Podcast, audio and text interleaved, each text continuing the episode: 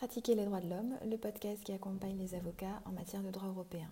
Je suis Manuela Bria, avocat barreau de Strasbourg, et je vous retrouve aujourd'hui pour un nouvel épisode sur l'urgence climatique. Le sujet du jour constitue l'un des thèmes d'actualité les plus brûlants de la Cour européenne des droits de l'homme. Vous avez sans doute entendu parler d'affaires au niveau national. On a parlé de l'affaire Urgenda aux Pays-Bas, qui a été l'une des premières, et en France, l'affaire du siècle pour ceux d'entre vous qui ont suivi. Ces deux affaires ont en commun le constat de la carence de l'État en matière de lutte contre le réchauffement climatique.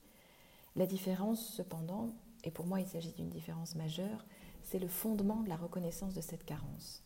La décision néerlandaise prend vraiment appui sur la CEDH pour reconnaître une obligation de l'État en la matière, alors que la CEDH, invoquée par les associations requérantes françaises, est absente de la décision du tribunal administratif de Paris. L'une des raisons est simple, la Cour européenne ne s'est en réalité jamais prononcée sur cette question.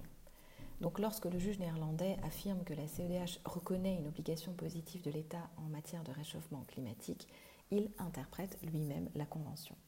Est-ce un problème? Non, c'est même le cœur du système. Souvenez-vous, le juge national est le premier juge de la CEDH. Il lui revient donc d'interpréter le texte.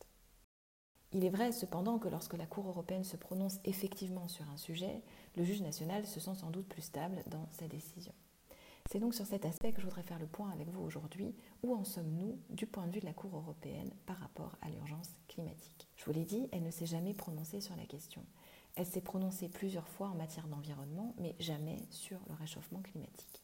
Il y a cependant des affaires pendantes qui attirent évidemment tous les regards. La première est celle dirigée contre 33 États de la CEDH, dont la France, par de jeunes Portugais, jeunes majeurs, mineurs, affectés par les effets du changement climatique. Ils parlent notamment de feux de forêt qui ont ravagé leur domicile, qui ont euh, eu pour conséquence des troubles du sommeil, des difficultés respiratoires, l'impossibilité de pratiquer une activité physique pendant un long moment, la fermeture des écoles. Ils allèguent aussi une forte anxiété en raison des décès dans leur voisinage auxquels ils ont parfois assisté. La Cour a communiqué cette affaire au gouvernement défendeur et a indiqué qu'elle serait traitée de manière Ce point procédural est intéressant. Depuis plusieurs années, la Cour a mis en place une stratégie de traitement des requêtes pour traiter en priorité notamment celles considérées comme urgentes qui mettent en jeu des griefs portant sur les droits considérés les plus fondamentaux, ce qu'on appelle les core rights, à savoir le droit à la vie, l'interdiction de la torture et des traitements inhumains et dégradants, l'interdiction de l'esclavage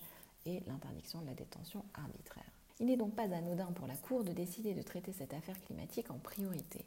Un point intéressant de cette requête est lié à l'allégation d'une discrimination dans la mesure où le réchauffement climatique affecterait davantage la jeune génération en raison de la détérioration des conditions climatiques. Cet aspect permet de faire le lien avec une autre requête pendant dans la matière, contre la Suisse uniquement cette fois-ci. Il s'agit d'une requête portée par une association aînée pour le climat, qui dénonce, elle, le préjudice subi par les femmes de plus de 78 ans en raison du réchauffement climatique. Donc là, c'est aussi un raisonnement en matière de discrimination, mais qui consiste à dire que la génération la plus âgée est aussi particulièrement touchée par le réchauffement climatique, notamment les femmes. La question de la discrimination est donc un point essentiel de ces requêtes car il permet de resserrer la qualité de victime. Nous verrons si la Cour admet le raisonnement des requérants. Dans la requête portugaise se pose également la question de l'épuisement des voies de recours internes puisque les requérants ont directement saisi la Cour de leur requête. Bref, en plus de déterminer les obligations de l'État en matière climatique, la Cour sera d'abord amenée à préciser des éléments procéduraux importants en matière de recevabilité de la requête. Qui a la qualité de victime pour les affaires climatiques?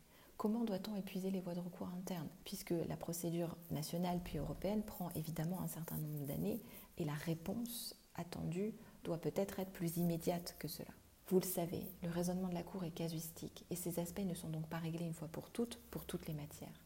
C'est sans doute ce qui rend la CEDH juridiquement passionnante. C'est un instrument qui peut s'adapter à l'évolution de la société et de ses préoccupations. La question est toujours celle de savoir si la Cour saisira les occasions qui lui sont proposées. Je vous tiendrai bien sûr informé de l'évolution de ces requêtes.